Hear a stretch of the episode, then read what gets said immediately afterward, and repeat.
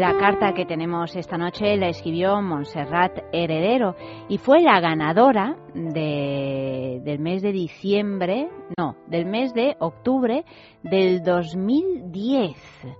Y es una carta que está dedicada a su madre y dice así.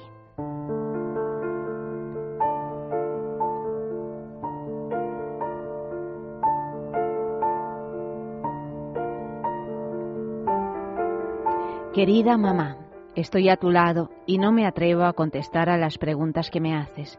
Esta enfermedad que ha arrasado con tu memoria ha hecho que haya perdido definitivamente la niñez.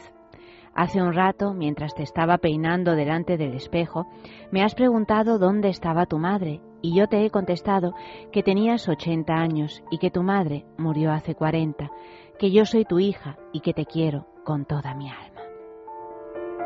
Tú te has quedado mirándome con esa mirada perdida y yo te he acariciado la cara. Te he dado un beso y te he dicho, no te preocupes, mamá. Siempre hemos sido muy despistados en esta casa. Tú me has sonreído. Papá ha pasado por delante del cuarto de baño y tú le has preguntado que cuándo venía tu madre. Y papá, desesperado, ha dicho medio llorando, ahora viene, es que ha salido a comprar y se ha ido a refugiarse en el cuarto de estar. Me has mirado, y me has dicho, qué bueno es papá. Me miente para que no me sienta triste. Fuisteis compañeros de carrera. Te llamaba Marie Curie porque eras la más lista de la Facultad de Químicas y se enamoró de ti hace ya 60 años. Fue tu primer fan cuando creaste aquel club de inversión en bolsa de mujeres y te ibas a la bolsa y te codeabas con todos los agentes. Yo te cuento todas estas cosas para ver si puedo hacerte recordar y tú me dices cuánta lata te doy.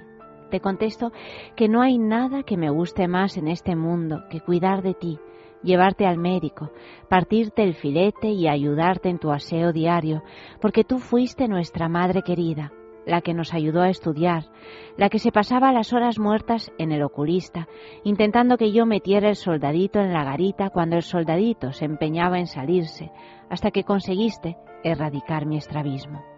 La que intentó por todos los medios a su alcance que fuéramos más altos, la que nos llevaba al dentista, la que nos enseñó a nadar y a tirarnos de cabeza, y la que en la época de las cerezas nos ponía pendientes de rubíes colgando de las orejas y nos trenzaba anillos de jade con los rabillos de las frutas.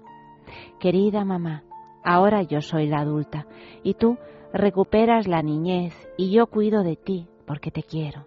Y aunque no seas la mujer fuerte que fuiste, siempre serás mi madre. Nos vamos a dar un paseo con papá, que no puede vivir sin ti.